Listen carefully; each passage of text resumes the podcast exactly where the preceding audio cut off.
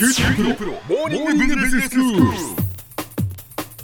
今日の講師はグロービス経営大学院の荒木博行先生ですよろしくお願いしますよろしくお願いします。先生今日はどういうお話でしょうか？今日はですね、まずあのレッテル貼りっていうね、こういう思考があるんですけれども、これからどう脱却するかっていうそういう問題意識をお話ししたいなというふうに思います。はいまずそのレッテル貼りの思考なんですけれども、はい。ええあの最近ですね、やっぱりいろんなところの言論を見てみるとですね、まあネットもそうなんですけれども、はい、残念に思うことが多いんですよね。うん。で、それはどういうことかというと、ええ。あの人はこういう人だということをこうあらかじめこう決めた上で、うん。いろんな論理を展開しているっていう人がかなり多いんじゃないかなと、あの人は所詮こういう人だということで、そこからまあ主張を展開している人っていうのがすごく増えてきたんじゃないかなというふうに感じるわけなんですね。はい、で、これはまあ、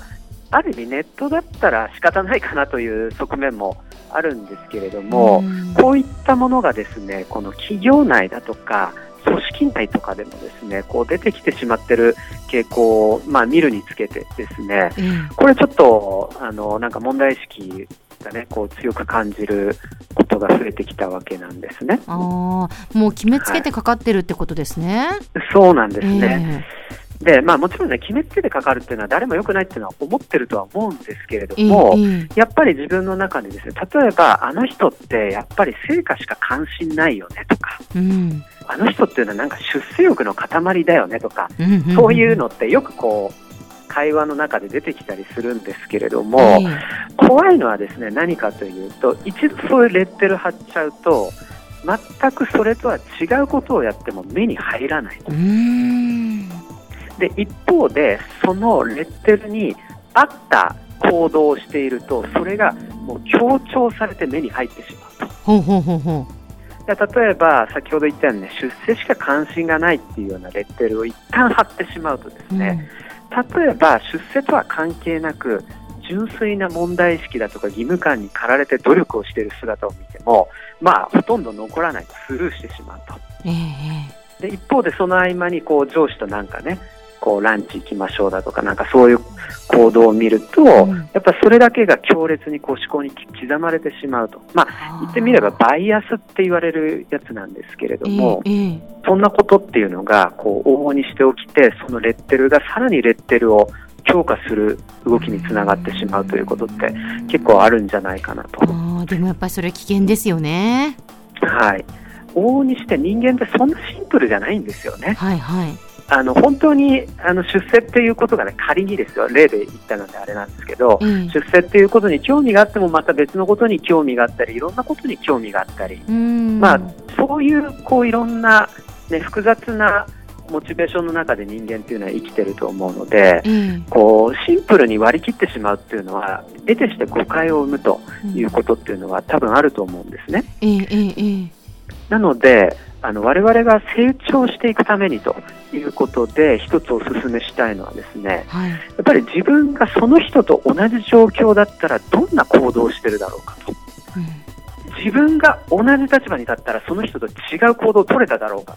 うんという、そういう思考のシミュレーションをすることっていうのは、すごく大事なこう成長のチャンスじゃないかなというふうに思うわけなんですね。はいはい。つまりですね、その人がそういう行動を取ってしまう必然性ってどっかにあるんじゃないかとうん考えてみる。で、ひょっとして同じ立場に立ったら自分もいろんなプレッシャーに囲まれて、結局同じように振る舞ってしまうかもしれない。うんだからその人が置かれている環境ってどういう環境にあるんだろうって、あのそこに対して問いを立てるっていうことってすごくこう大事なことなんじゃないかなというふうに思うわけなんです。はい。そうですね。だこれっていうのはやっぱねリーダーになるための準備でもあると思うんですよね。だから下にいる立場からしてみたらあらっていうのがいろいろ見えてうちのリーダーってこうだよねとかこういろいろ批判するんですけれども本人がその立場に立った瞬間にいろんな批判はこいつら分かってねえなと。こう受け付けないみたいなね。そういう苦悩っていうのはあると思うんですけれどもうんやっぱりですねそういういろんな立場に立つことによって見えないものっていっぱいあると思うんですよね。はい。なので、まあ、安易に批判するっていうのは簡単だし、ええ自分はあの人とは違うという壁を作ってシャットダウンすることもできるんですけれども、ええやっぱりそういうふうに考えていると成長って望めないんじゃないかなと。そうですねついついやっぱりあの上司の、まあ、愚痴と言いますか、え批判と言いますか、なんでこういう風になってるんだろうっていう風に思ってしまうんですけどもうそれだけだとねやっぱり成長できないですね。そうなんですよね。うんだからこうシャットダウンした方が気持ちもすっきりするし、はい、まあ、あの人は自分と違う人、あの人はバカ、なんかもうね、っていうのはすごく楽なんですけれどえも、えええあの結局ね、人間は所詮自分のことしかわからないんですよね。はいただあの人間は複雑だっていうそういう前提に立ってえもっと相手をだからこそ知ろうというそういう姿勢というものがえ成長の源泉になるんじゃないかなというふうに思います。はいそうですね、相手の立場だったら自分がどうするだろうかっていうことをやっぱ考えるっていうね。そうなんですね。なんかすごい綺麗な話で、ええあの当たり前かもしれないんですけれども、うん実際当事者に立ってみると、こういうふうに考えるっていうことはやっぱり難しいことでもあると。うんだからこそ、それがやっぱりあの成長のきっかけになるのかなというふうにあの強く思います。はい。では先生今日のまとめをお願いします。はい。えっ、と、今日はレッテル貼りというところから話をスタートしましたけれども、まあ、あの、この人はこうだという決めつけっていうことは、できるだけ避けると。で、その人がそういう行動を取ってしまうのはどういう背景があるんだろうと。まあ、そこに問いを立てて、えーもう少し相手を分かろうとしてみるということが成長の源泉になるのではないかという、そういうお話をさせていただきました。え今日の講師はグロービス経営大学院の荒木博之先生でした。どうもありがとうございました。ありがとうございました。さて QT プロモーニングビジネススクールはブログからポッドキャストでもお聞きいただけます。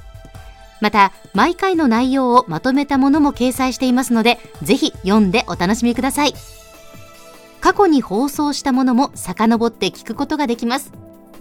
QT プロモーニングビジネススクールで検索してください。QT プロモーニングビジネススクール。お相手は小浜もとこでした。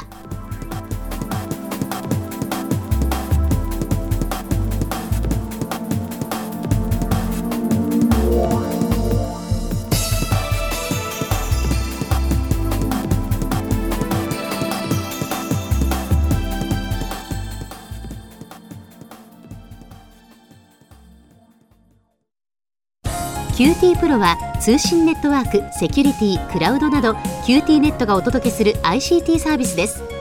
九州中に展開した光ファイバー網を基盤に一番身近なビジネスパートナーとして九州の企業自治体の皆様をサポートします。詳しくは QT プロで検索を。